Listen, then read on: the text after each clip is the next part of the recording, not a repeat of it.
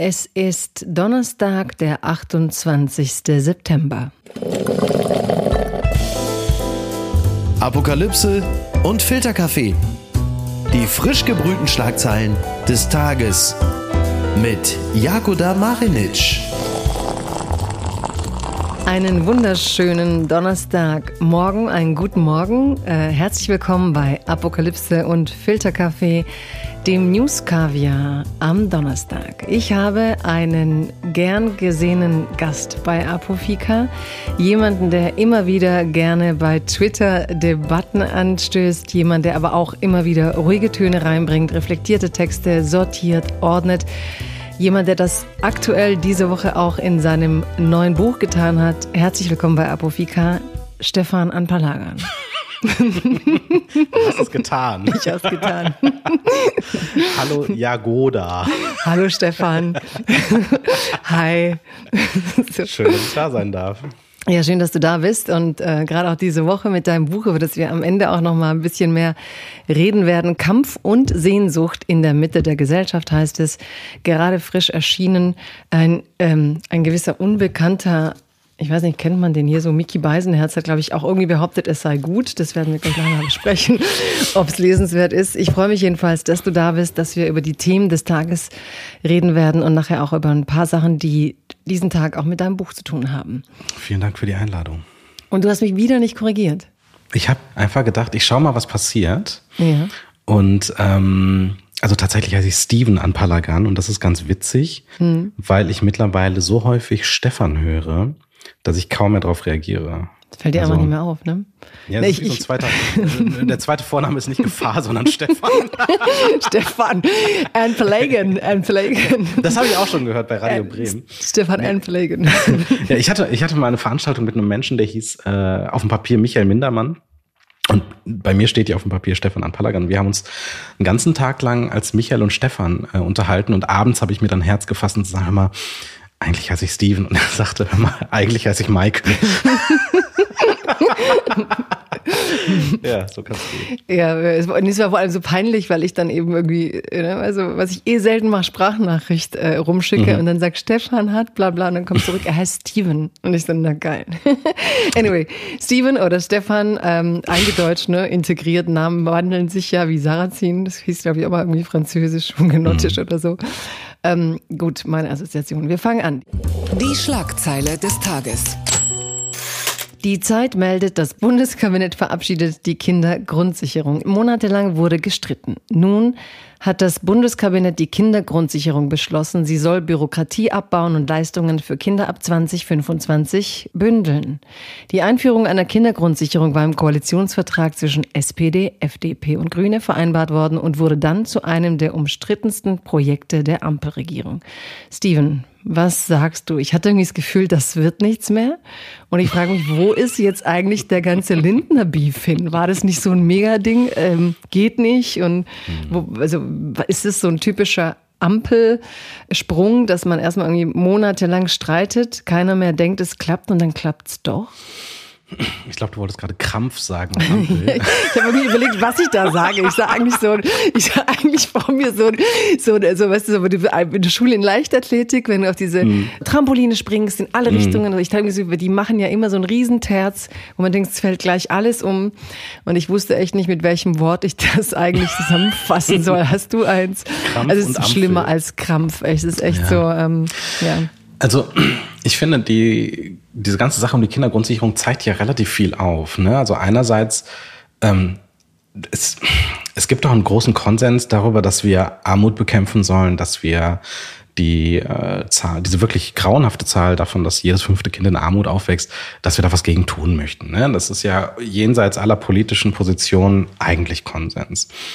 Und es ist ja eigentlich auch Konsens, dass wir ähm, Familien, die von Armut betroffen sind oder auch ausländischen Familien, wo vielleicht Sprache ein Thema ist, dass wir es denen nicht unnötig schwer machen wollen. Das heißt, diese ganze Bürokratie-Sache, die du jetzt gerade gesagt hast, ähm, diese Antragstellung, da musst du irgendwie von Pontius Pilatus 17 verschiedene Ämter und da hast du irgendwas irgendwie falsch ausgefüllt. Das muss ja irgendwie besser und einfacher gehen. Und was ich krass finde, ist, darüber gibt es Konsens und trotzdem wird so krass darüber gestritten. Obwohl, und das ist innerhalb der Ampel eigentlich auch ein Thema, dass ja im Koalitionsvertrag festgehalten wurde. Das heißt, man hat ja schon vorher darüber debattiert, man hat vorher darüber verhandelt und muss das, was man halt beschlossen hat, jetzt einfach umsetzen.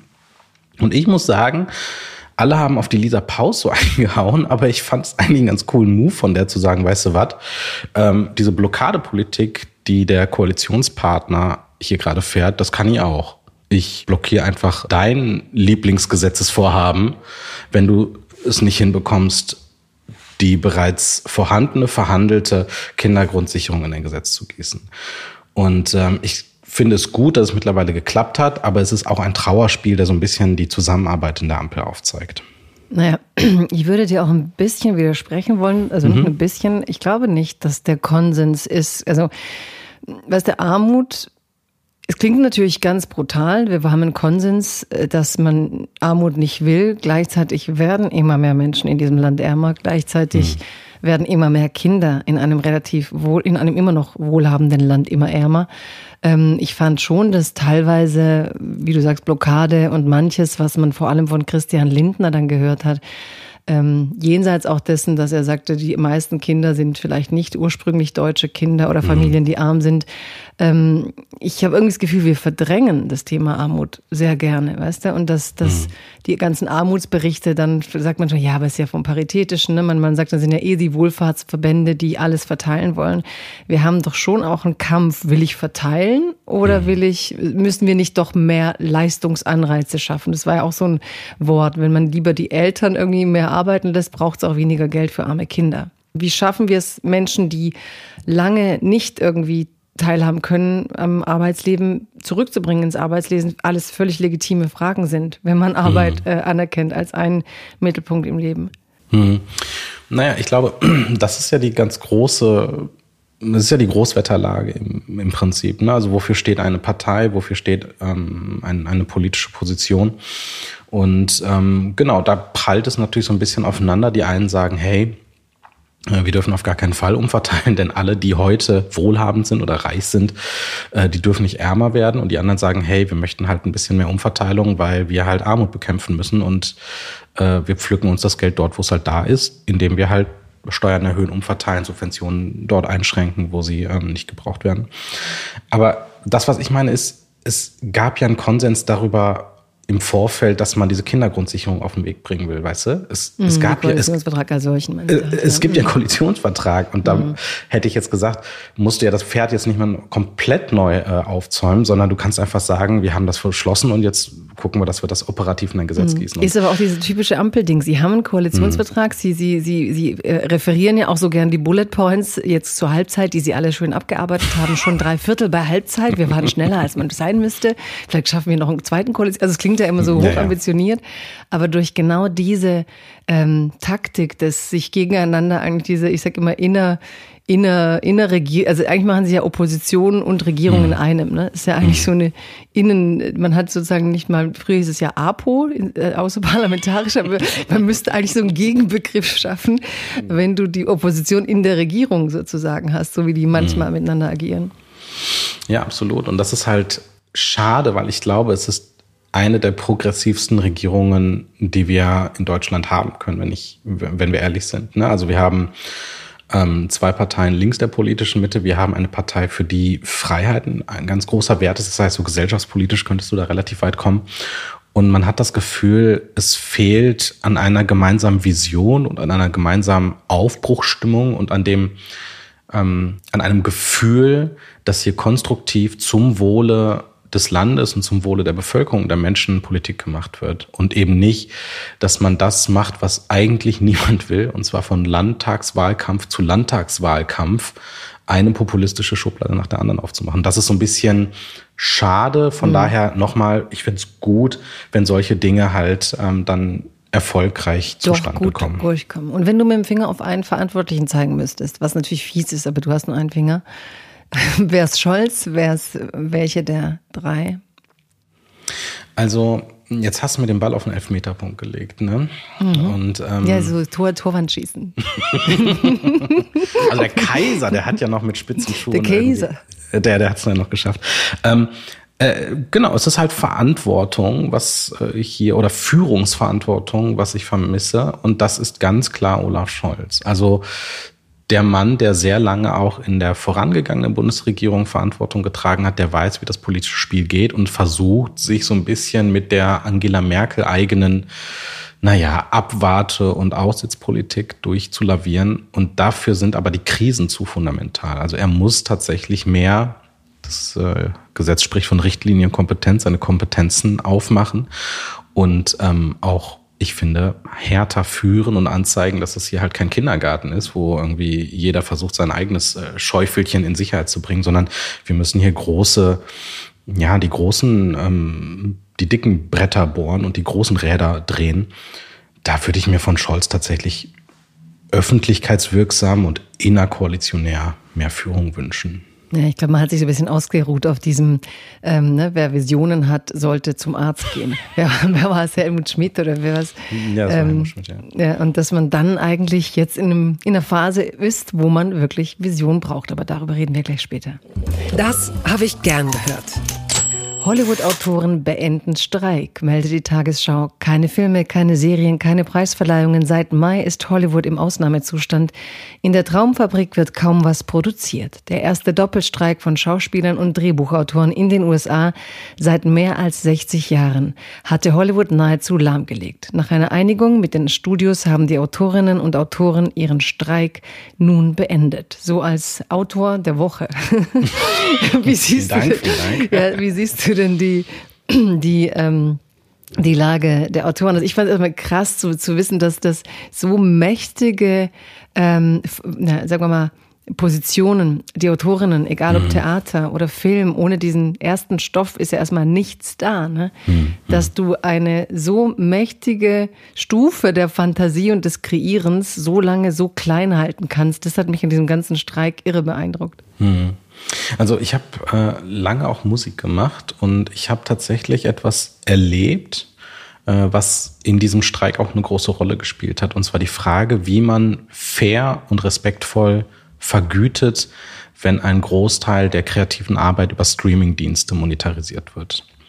Denn das ist ja das große Problem. Also früher hattest du deutlich mehr Geld zur Verfügung und das Geld konntest du verteilen. Es war immer noch sicherlich unzufriedenstellend, aber man hat ähm, zumindest einen größeren Topf gehabt auf Seiten der ähm, ja, Produzierenden, ne? der, der Künstlerinnen, der Schauspieler, der Drehbuchautorinnen.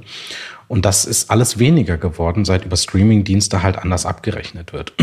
Und ähm, ich finde, es ist nicht nur eine äh, auch das ist nicht nur eine schöne Geschichte, die gut ausgegangen ist, sondern es zeigt vor allen Dingen die Kraft, die klassischer Gewerkschaftsarbeit innewohnt. Denn es haben ja die Gewerkschaften zum Streik aufgerufen.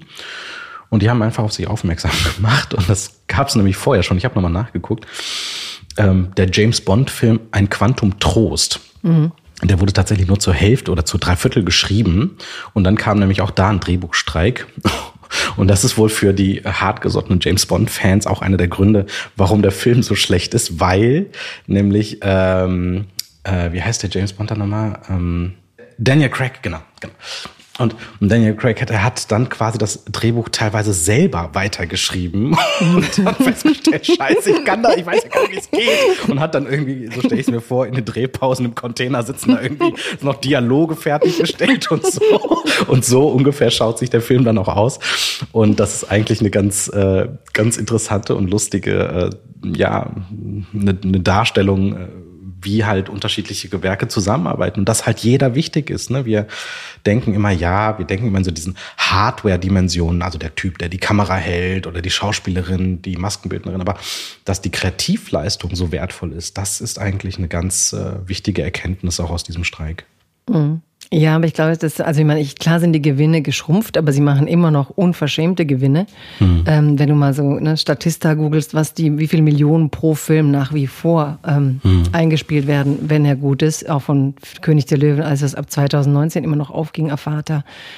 Ähm, ich glaube, da gibt es ja ein grundsätzliches Problem, sowohl in Deutschland als auch in den USA mit, wie wertvoll sind Autoren gab es mhm. ja auch um mit, mhm. äh, ich glaube, Annika Decker klagt ja auch gegen die Art und Weise, wie dann Filme sehr erfolgreich sind, welche Leistungen haben Autoren gebracht, wie viel Gewinn erwerben sie. Also ich finde es jedenfalls gut, dass es weitergeht, dass Kreative sich hörbar machen. Und ähm, neulich habe ich auch einen Protest auf Insta wahrgenommen, wo eine Schauspielerin sagte, sie wollen jetzt auch eigentlich gerne die ähm, ja die Gesetzeslage sichern, wenn morgen KI, wenn du eine Schauspielerin mhm. bist und dein Körper wird eigentlich sozusagen für, zur Vorlage einer KI, die dann dich spielt, bist es dann noch du? Kannst du dich mhm. sichern? Kannst du deine Stimme sichern, wenn sie beim Publikum beliebt ist? Oder kann die KI eigentlich diese Schauspielerin machen? Also ich glaube, es ist gut, dass sich, wie du sagst, Gewerkschaften und äh, Künstler endlich, das ist ja die größte Schwäche von Künstlern, dass sie oft so solitäre sind, mhm. zusammentun, was machen und wir hoffentlich guten Stoff zu sehen kriegen. Es gibt sie noch. Die gute Nachricht. Ende des völkischen Treibens. Rechtsextreme Artgemeinschaft verboten, meldet die Taz. Innenministerin Faeser verbietet die rechtsextreme Artgemeinschaft. Sie gehört zu den ältesten rechtsextremen Organisationen in Deutschland und versuchte ihr Tun meist im Verborgenen zu organisieren. Im völkischen Spektrum ist sie bundesweit die größte neonazistische Vereinigung. Diese veranstalten gemeinsame Treffen und hielten Kontakte im NSU-Umfeld.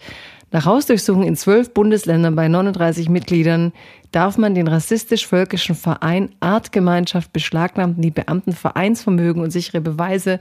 Das ist für mich auch immer wie ein Film, weißt du? Wenn du jetzt sagst, hm. gerade apropos Autoren und eigentlich darüber, wir reden seit Wochen über Migrationspolitik und was weiß ich. Ähm, ich glaube wieder dieser dieser dieser dieser diese wenig bekannte Auto äh, aus Automodel Mickey Beisenherz mhm. hat irgendwie auf Twitter geschrieben, es ist ein schöner Nebeneffekt, dass Nancy Faeser im Wahlkampf eine Nazi-Terrorzelle nach der anderen aushebt, aber das große Migrationsgeraune kriegt sie dadurch natürlich trotzdem nicht leise. Mhm. Also würde man zehnmal Spaghetti servieren, wenn der Gast Kartoffelsuppe will.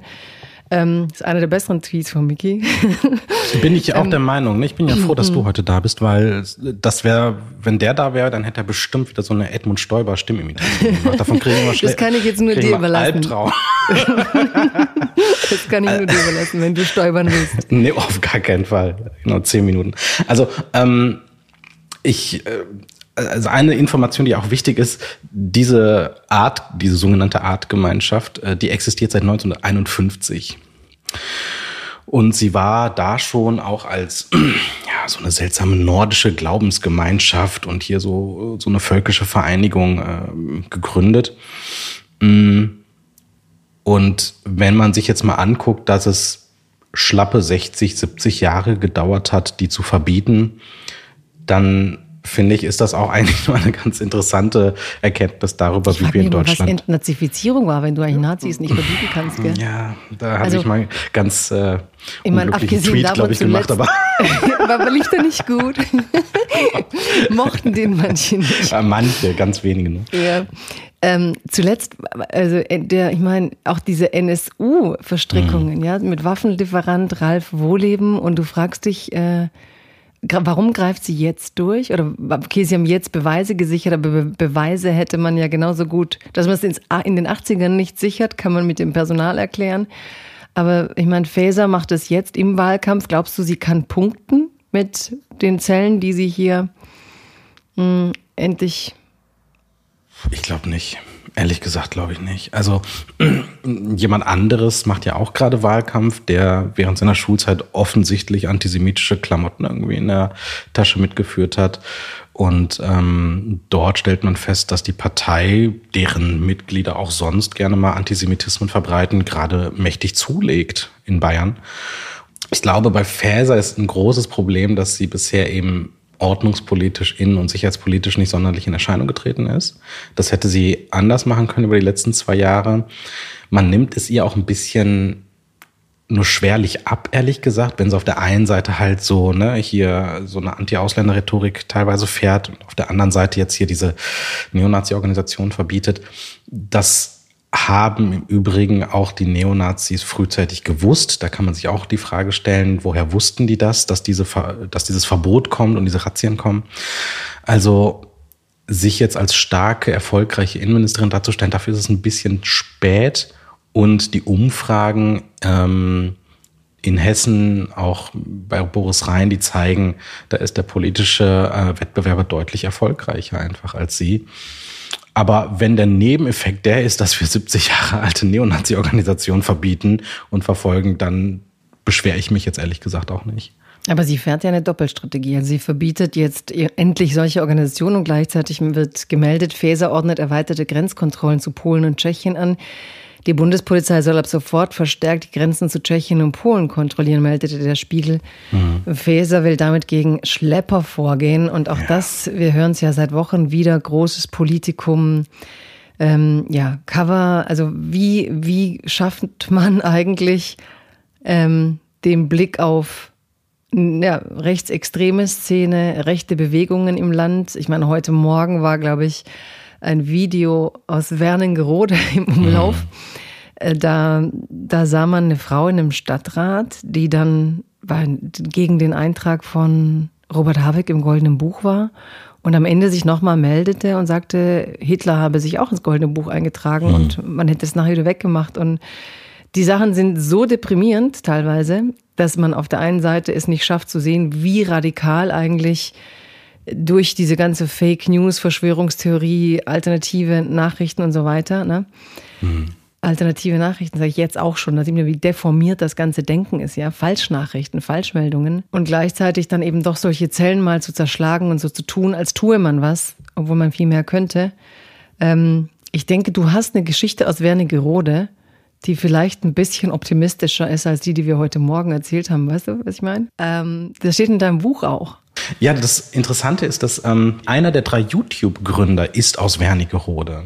Und ähm, der ist der Sohn einer äh, Frau aus Wernigerode und eines ähm, ähm, pakistanischen Austauschstudenten. Und das war eine Familie, die haben dann halt gelebt in der DDR damals, in den 80er Jahren. Und haben dann aber immer mehr Stress bekommen, weil die Region und die Stadt und auch die Kommune drumherum eigentlich keinen Bock hatten auf diese Familie ne? und auf die Tatsache, dass da ein äh, so, ein so, ein so ein, ich weiß nicht, Vertragsarbeiter war es ja nicht, aber irgendwie so ein Austauschstudent aus dem Ausland da mit einer deutschen Frau ein Kind hat. Und dann wurden die mit so einer Ausnahmegenehmigung quasi aus der DDR rausgeschmissen in die Bundesrepublik und ähm, der Vater bekam dann eine Stelle in Neuss bei 3M. Und als Anfang der 90er Jahre in Deutschland die Asylunterkünfte und die äh, Wohnhäuser ausländischer Familien brannten oder der Familie mit Zuwanderungsgeschichte, hat diese Familie dann gesagt, komm, wir bleiben nicht mehr in Deutschland und hat dann ein Angebot angenommen äh, bei der 3M Hauptzentrale in den USA. Und dort ist der Junge dann irgendwie groß geworden, zur Uni gegangen und hat erst an der Entwicklung und Erfindung von PayPal mitgearbeitet. Dann hat er sich eine kurze Auszeit genommen, hat anschließend YouTube erfunden und anschließend einen Fonds aufgemacht, mit dem er Unternehmen äh, unterstützt hat, so Startups. Und eines der Startups war Airbnb.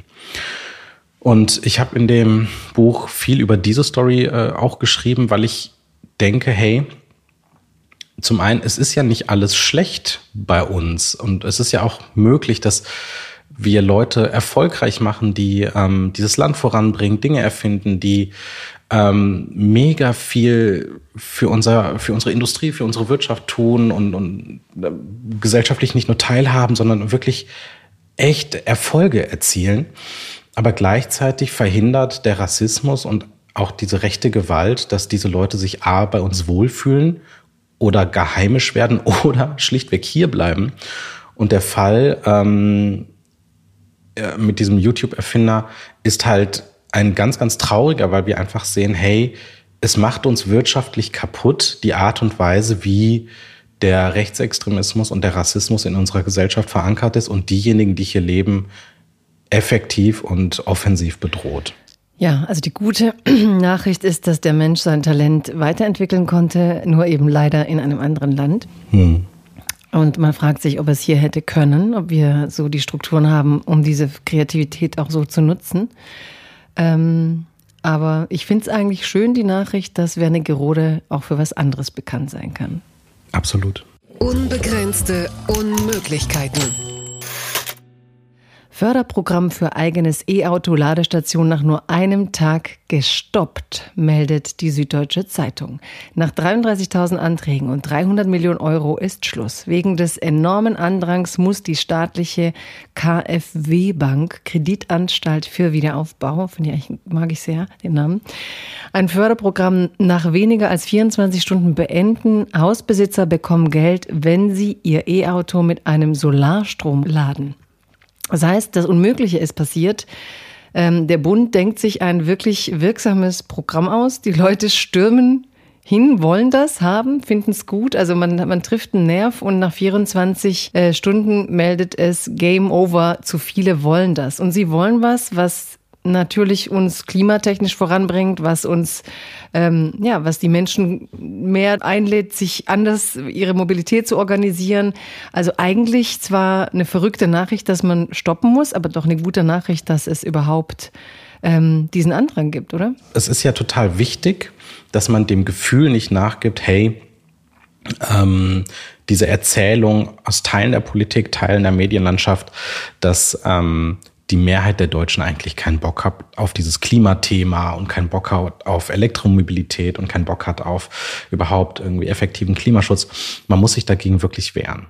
Ne? Also es prasselt von überall auf uns ein. Und ich bin davon überzeugt, dass die Wahrheit eine ganz andere ist. Die Wahrheit ist, die allermeisten Menschen möchten Elektromobilität, die allermeisten Menschen möchten effektiven Klimaschutz und die allermeisten Menschen möchten auch ähm, Elektromobilität als ein Punkt im eigenen Leben verankern, weil es einfach äh, eine totale Innovation ist, weil du damit einfach mega viele Möglichkeiten hast, dich autonom zu machen von, von Energiekosten beispielsweise. Und das ist eigentlich das Schöne an dieser Nachricht, dass unglaublich viele Menschen Lust haben, ähm, diese ganzen, das, der, der Klassiker ist ja, du hast irgendwie ein Solarpanel auf dem Dach, du hast ein Elektroauto in der Garage, das Ganze wird über die Sonneneinstrahlung aufgetankt und du hast nicht so hohe Energiekosten, als wenn du jetzt halt irgendwie tanken müsstest oder so. Und du bist tatsächlich auch energieautark. Und die Story dahinter ist, die Menschen wollen das. Die Menschen haben da richtig Lust. Die wollen nicht auf Fusionsreaktoren und Wasserstoffgedöns warten, sondern die wollen es jetzt und die wollen die Technologien, die da sind, jetzt auch. Ja, und meistens ist es wird ja auch nicht erzählt, hatten die Leute ja auch immer Lust auf ähm, neue Technologien, weißt mhm. du? Also warum plötzlich sagen, wir müssen technologieoffen sein, aber die Technologien, für die wir offen sein sollen, werden oft gar nicht angeboten, weißt du? Oder mhm. eben ein Anreiz geschaffen, eine Neugier. Ich meine, 10.200 pro Hausbesitzer ist der Anreiz und dann stürmen innerhalb von 24 Stunden die Menschen mit überwältigendem Zuspruch ähm, Solarstrom für Elektroautos, weißt du, wo mhm. ich halt denke, wie, also wenn wir jetzt schon drei Viertel des Koalitionsvertrags abgearbeitet haben, wenn die das gemacht haben, dann haben sie jetzt vielleicht mehr Zeit für solche Programme, die auch wirklich bei den Leuten ankommen.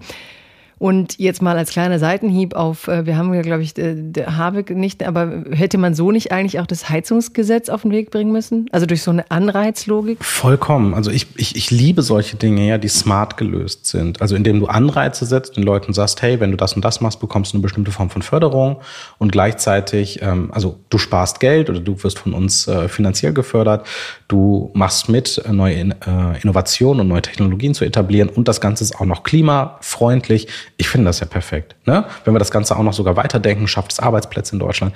Ähm, du kannst als Politik Punkte machen. Es ist fantastisch. Jetzt muss man natürlich sagen, 300 Millionen Euro ist ein Item und es ist nicht so wahnsinnig viel Geld, wenn man vergleicht mit anderen äh, Sachen, die wir gemacht haben. Aber ähm, da hätte ich auch gesagt, hey, die Grünen, ja, aber die kämpfen. Nicht, weißt du, man, ja. Ich finde allein so meine, meine, meine, meine Gehirnentspannung, wenn man mal über irgendwas reden darf, was gelingt in diesem Land. Ja. Weißt du, ich glaube allein sozusagen der seelische Volksnutzen von, man macht, weißt du so, man, wir reden halt 50 Prozent zumindest über Gelingendes und haben 50 Prozent gute Ideen und dann 50 Prozent Angst stören, Panik hm. machen. Morgen geht die Welt unter. Ähm, ich finde, ja, so let's go zum nächsten. Ist nämlich auch eine gute Nachricht. Nachricht. Oder auch nicht. Gewinner des Tages. Moonwalk-Hut von Michael Jackson für knapp 78.000 Euro versteigert. Man kennt ihn noch, wer nicht mehr ganz so jung ist. Ähm, den Moonwalk, wahrscheinlich kennt man ihn sogar, wenn man ganz jung ist. Ähm, Michael Jackson und sein schwarzer Filzhut beim, ähm, ja, ich glaube, jeder hat damals versucht, wie Michael Jackson zu tanzen auf irgendeinem heimlichen Moment im Wohnzimmer oder auf Tanzflächen. Und dieser schwarze Hut wurde jetzt für knapp 78.000 Euro versteigert. Also ich war eigentlich enttäuscht, ehrlich gesagt, mhm. weil die geben ja unglaubliche Gelder aus. Sie sehen ja bei den Reichen und Schönen. Wer, wer, wer ersteigert mhm. sich sowas überhaupt? Wer Aktionshaus Drought in Paris? Drow? Keine Ahnung. Aber ähm, ja, dass, diese, dass dieser Hut, ist es jetzt äh, für dich viel wenig? Ist es überhaupt... Ähm, ähm, eine Meldung wert. Ich glaube, jetzt kam die Meldung auch, dass ähm, Dianas Pulli mit diesem scharfen, weiße, viele weiße Schafe, also mhm. roter Pulli, Wollpulli, weiße Schafe, ein schwarzes Schäfchen. Und es wird auch versteigert. Ich frage mich, ob sie dann mehr wert sein wird als Michael Jackson. Mhm. Ist es nicht sehr billig für sowas, für so reiche also, Leute? Ich, ich glaube, man, man muss einfach das äh, als ein, ein Form Wie, du sagst jetzt nichts Kluges. Eine, eine, eine Form von. oder, oder, oder, willst du, oder willst du Michael Jackson nachahmen? Also ähm, zwei Sachen. Erstmal glaube ich, dass der Hut ähm, einfach also ein eigenständiges Kunstobjekt ist und man muss es als Kunstobjekt sehen und dann kann man auch diese Preise einordnen. Welche Kunst macht das denn? Mm, ich glaube, es steht für eine bestimmte Zeit, es steht auch für die Musik, es steht für das Phänomen Michael Jackson und es steht eigentlich auch für eine, wir haben gerade jetzt über Streamingdienste und den Wert von Drehbuchautorinnen und Autoren gesprochen. Und ich glaube, es steht halt für eine Zeit, in der ein weltweites Massenphänomen um diesen einen Menschen sich gebildet hat. Also ich verstehe das war auch. Wahnsinn eigentlich. Also ich ja, denke da ganz oft dran, ne? auch das, so Man in the Mirror, Dirty Diana. Das, das gibt's ja alles ähm, auch heute sicherlich ja, ja. in einer bestimmten Form, aber ich glaube, für sehr lange Zeit wird einfach niemand jemals auf das Level kommen, auf dem Michael Jackson war. Und ja, die Welt wird einfach nie so sein mehr, dass du auf so eine Art Level kommen kannst. Genau. Und, oder und auch, schon gar nicht mit Kunst. Es, es, es, ist ja, es ist ja halt krass in, in den 80er, weißt du, 90er wie wir Jahren. Auf Macaulay McCulkin gewartet haben auf dieses Video, wo er dann aus dem, aus dem, aus dem Himmel fiel, weißt du, wo so MTV The Source Ja, of Life genau. war. Du saßt so davor und dachtest, ja, Michael Jackson, neues Video und alle warten gleichzeitig. Das denke ich immer, wenn mich Insta so vollströmt mit diesem Mhm. krassen Müll und du hast nicht drauf gewartet, dass man früher echt so gewartet hat, weißt Ja, du, so auf, jetzt kommt ein ganz neues Kulturding und dadurch waren ja Künstler auch so riesig, weil ja die halbe Welt auf sie gewartet hat. So, dann gibt's heute schon auch noch, aber. Es, es ist halt eine Verknappung auch von Kunst Ja, ja. und Ressource gewesen. Und ich glaube, so muss man es halt als Ressource oder als Monument auch verstehen. Und das und für, für, für, vor dem Hintergrund ist möglicherweise sogar eher wenig. Ne? Finde Also- ich auch, ehrlich Ja. gesagt. Ich habe gedacht, wenn das dann jemand so, aber vielleicht durch den ganzen Imageschaden, den er dann später hatte, ist er halt trotzdem Ich- eine beschädigte Ich, Ikone. ne? ich denke das. Und das Zweite ist, ähm, ähm, also ich gebe offen zu, ich habe den Moonwalk probiert. ähm, als Jugendlicher auf dem Kriegen wir das Parkett. noch nachgeliefert auf, auf nein, Twitter? Nee, genau, auf Insta. äh, auf dem heimischen TikTok. Parkett. Und meine Eltern hatten, pass auf, die hatten so eine Nebelschale. Das ist so eine Glasschale, da hast du irgendwie so einen Diffusor reingetan, ein bisschen Wasser und dann äh, hast du irgendwie so Nebel erzeugt. Und ich habe beim Moonwalk, weil ich die ganze Zeit in den Spiegel geguckt habe, bin ich von hinten an diese Schale ran, hab das ganze Wasser auf dem Parkett äh, verteilt Ach, und die Schale kaputt gemacht und musste, weil die Eltern weg waren, so schnell wie möglich dieses Zeug irgendwie wieder aufwischen und mir eine gute Lösung einfallen, warum diese Schale kaputt gegangen ist. Und ich habe es einfach auf meine kleine Schwester geschoben. und Die haben es auch, die haben es gekauft. Ich glaube, es war damals auch innen, ne? als Innenwohnzimmerdeko so, Ja. dass man so komische Dinge hatten, aus denen Nebel kam. Und ich glaube, ich erinnere jetzt dumpf, aber ich weiß nicht, ob das nur so eine Jugo-Geschichte war, dass so, es gab wie so Vasen aus Glas, die dann die Farben wechselten innen. Und oben waren ja. so komische, äh, was war das denn? Du das Kindheitsding. So diese komischen weißen, äh, wie, wie Haare aus Polyester, ganz Ja, lange ja, Dinger. Die, ja, die, ja, die ja. hatten an den Ja. Spitzen dann Farben, weißt du, wie so Sensoren von Schnecken mit Augen und vorne bunte Spitzen. Gott, 80er Jahre im Wohnzimmer, let's go on. so, passend. Alte weiße Männer. Historiker Röder gibt den Posten als Chef der CDU-Grundwertekommission auf, berichtet die Welt. Worum geht es? Der Historiker Andreas Röder hatte der CDU einen Strategiewechsel vorgeschlagen. Er zeigte sich offen gegenüber Minderheitsregierungen seiner Partei im Osten Deutschlands. Auch mit gelegentlicher Unterstützung durch die AfD. Die CDU-Spitze kritisierte Röder scharf. Nun zieht er Konsequenzen. Ja, also harte Bilanz nach Wochen des Streits. Ich glaube eigentlich, der Streit fing ja eigentlich schon an mit diesem Beschluss in Thüringen, ne, Steuersenkungen mit Hilfe der AfD, was eine, glaube ich, krasse Debatte ausgelöst hat. Hier haben wir auf Apofika auch viel drüber diskutiert.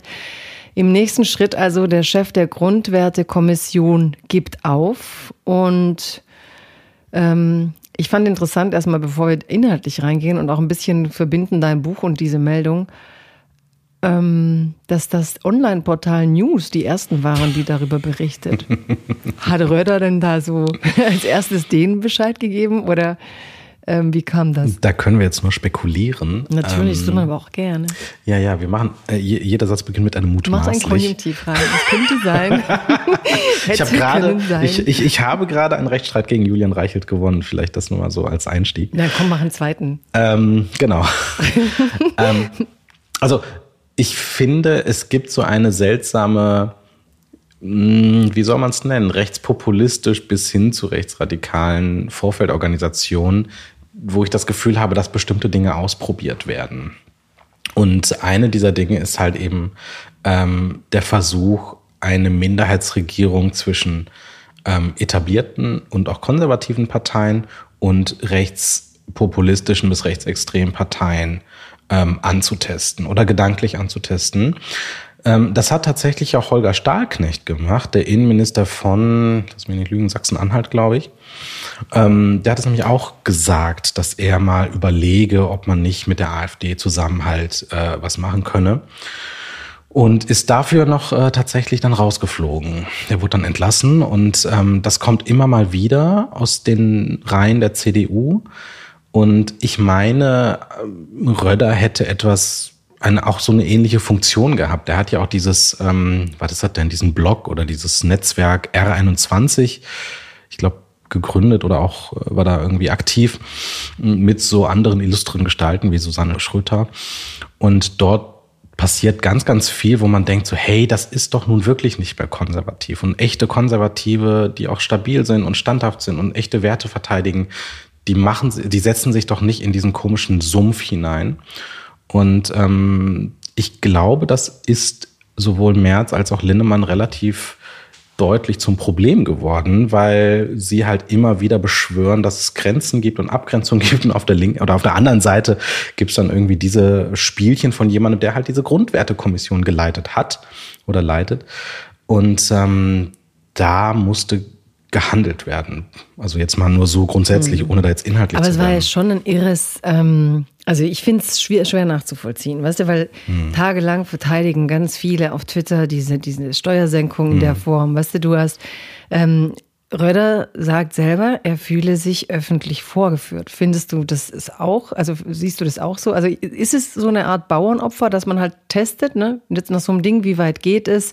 Dann hast du die alten ähm, ne, Polens mit so einem völligen Kompass, eigentlich von einem Nachkriegsdeutschland, der ernst nimmt, dass wir entnazifiziert werden mussten und für Demokratie kämpfen und lernen mussten und dann kommt halt plötzlich alle, ne? Linnemann, ähm, Prien, ähm, Merz, ja, was er sagt, ist ein No-Go. Was ist das für ein Spiel? Wo, wo, wo soll man das einordnen? Weißt du, einerseits geht man selber sozusagen testweise den Weg, wenn der Chef der Grundwertekommission das eigentlich parallel dazu fast schon versucht, theoretisch mhm. zu legitimieren, Kommt dann sozusagen die große, ist er das Bauernopfer oder ist die Strategie jetzt zu gucken, ob sich mehr Leute mit Röder solidarisieren, als sie sagen, dass die zieht? Also was will hm. man da? Stimmungen testen oder also, jetzt haben sie ihn auf jeden Fall verloren als Vorkämpfer. Ich glaube, Aber er sagt, er bleibt verbunden. Was in der CDU, also in der CDU ist wirklich ein harter Kampf. Also es tobt ein enorm harter Kampf zwischen konservativ-progressiven Stimmen wie Wüst, Günther, du hast gerade Polenz genannt, aber eben auch diese gesamte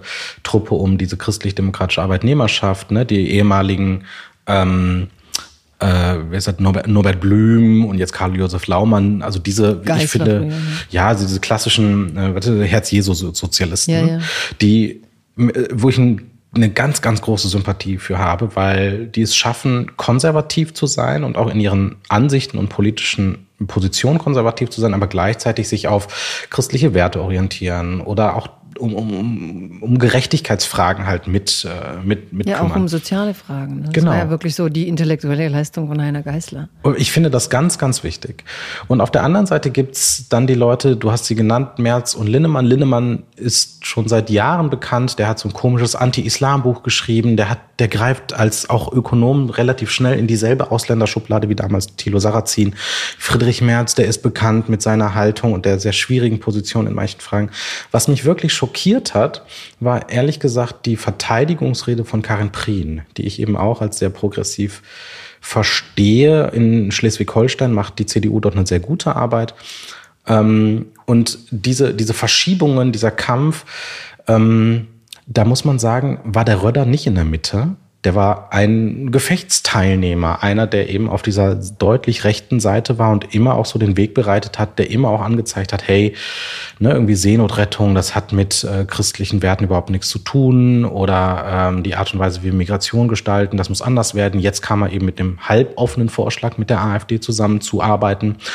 Und ähm, nichts davon ist ja überraschend. Von daher würde ich dir recht geben. Das ist jetzt nichts, wo wir jetzt äh, große Empörungswellen haben müssten. Ähm, ich glaube, im Vorfeld zur Landtagswahl ist auch das zu lesen, was dort passiert.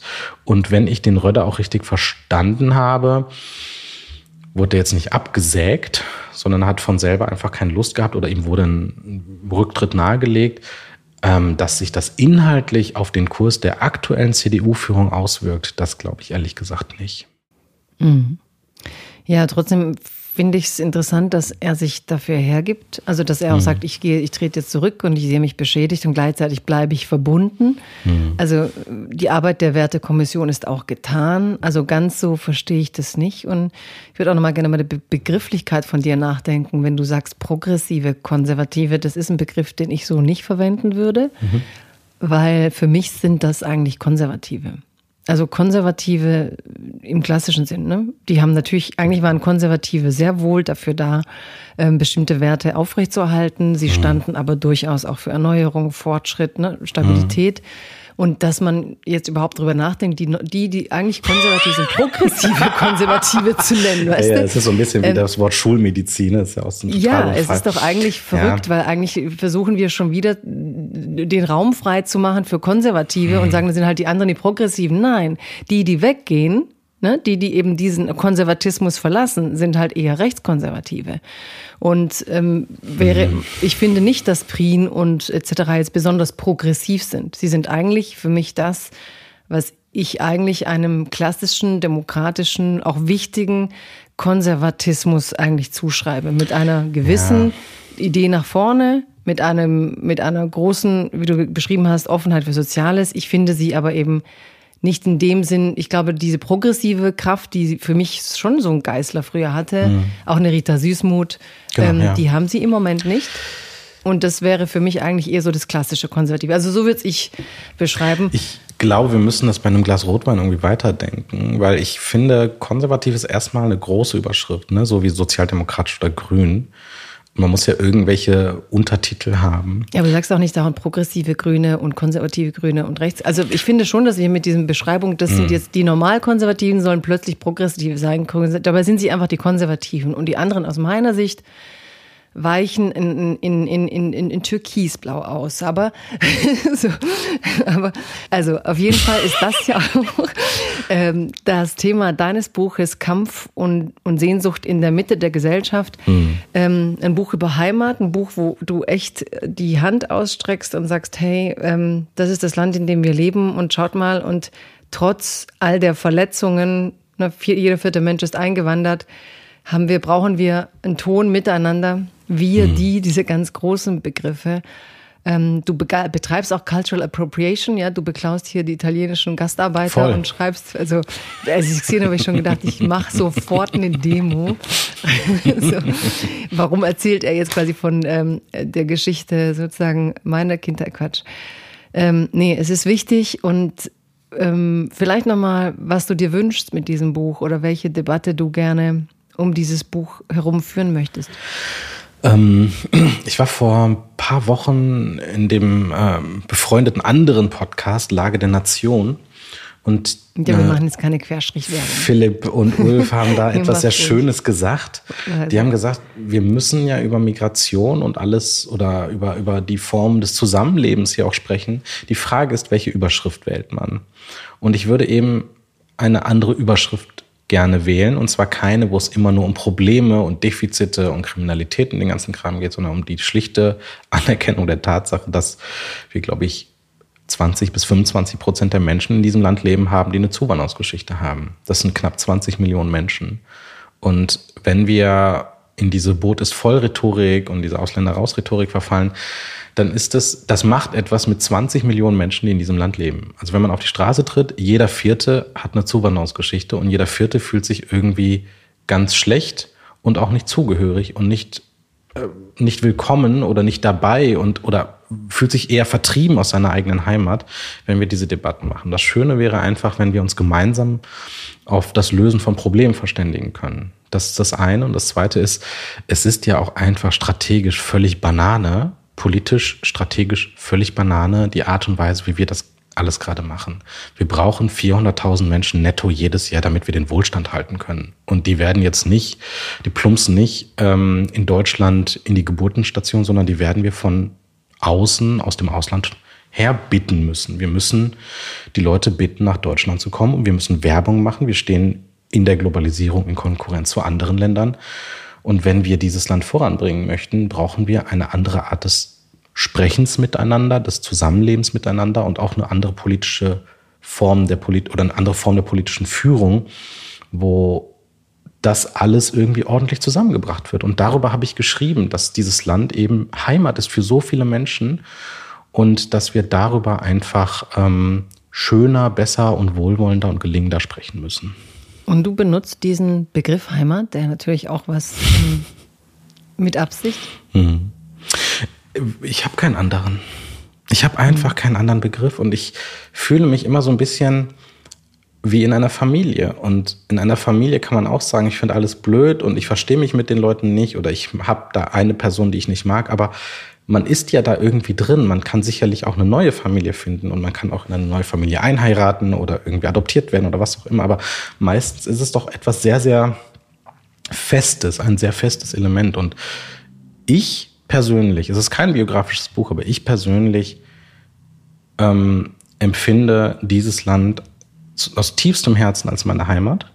Und ich würde gerne mich in meiner Heimat wohlfühlen. Und ich würde gerne in meiner Heimat das Gefühl haben, dass ich auch einfach hier sein und dabei sein darf und nicht die ganze Zeit mich selber gegenüber anderen rechtfertigen muss.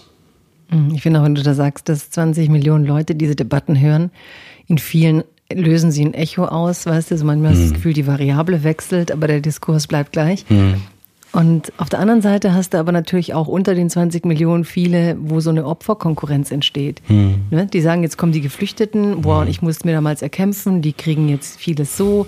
Also du löst halt durch die Diskussionen und durch die Art, wie wir das Ganze managen, halt, wie du sprichst von Familie aus, dass irgendwie so jeder gegen jeden kämpft, habe mhm. ich manchmal sagen. Weil wir sind so voll bei der Wolf ist, der Mensch ist, der Mensch ist ein Wolf. Ja, ja, und irgendwie ja. wünscht man sich, dass man zivilisatorisch doch einen Schritt weitergekommen ist oder weiterkommen könnte. Ich freue mich jedenfalls, dass du mit deinem Buch einen Beitrag machst und diese Art Gespräche suchst. Ich freue mich, dass du hier bei uns warst bei Apovika. Ich hoffe gerne bald wieder und ich hoffe, es hat dir Spaß gemacht. Vielen, vielen Dank für die Einladung, liebe Jagoda. Sehr, sehr gerne. Lieber Steven. Zum Ende hin wird alles gut. Alles gelernt. Fantastisch. Apokalypse und Filterkaffee ist eine Studio Womans Produktion mit freundlicher Unterstützung der Florida Entertainment. Redaktion Imre Balzer. Executive Producer Tobias Baukage. Produktion Kate Kubel. Ton und Schnitt Nikki Franking. Neue Episoden gibt es täglich. Überall, wo es Podcasts gibt.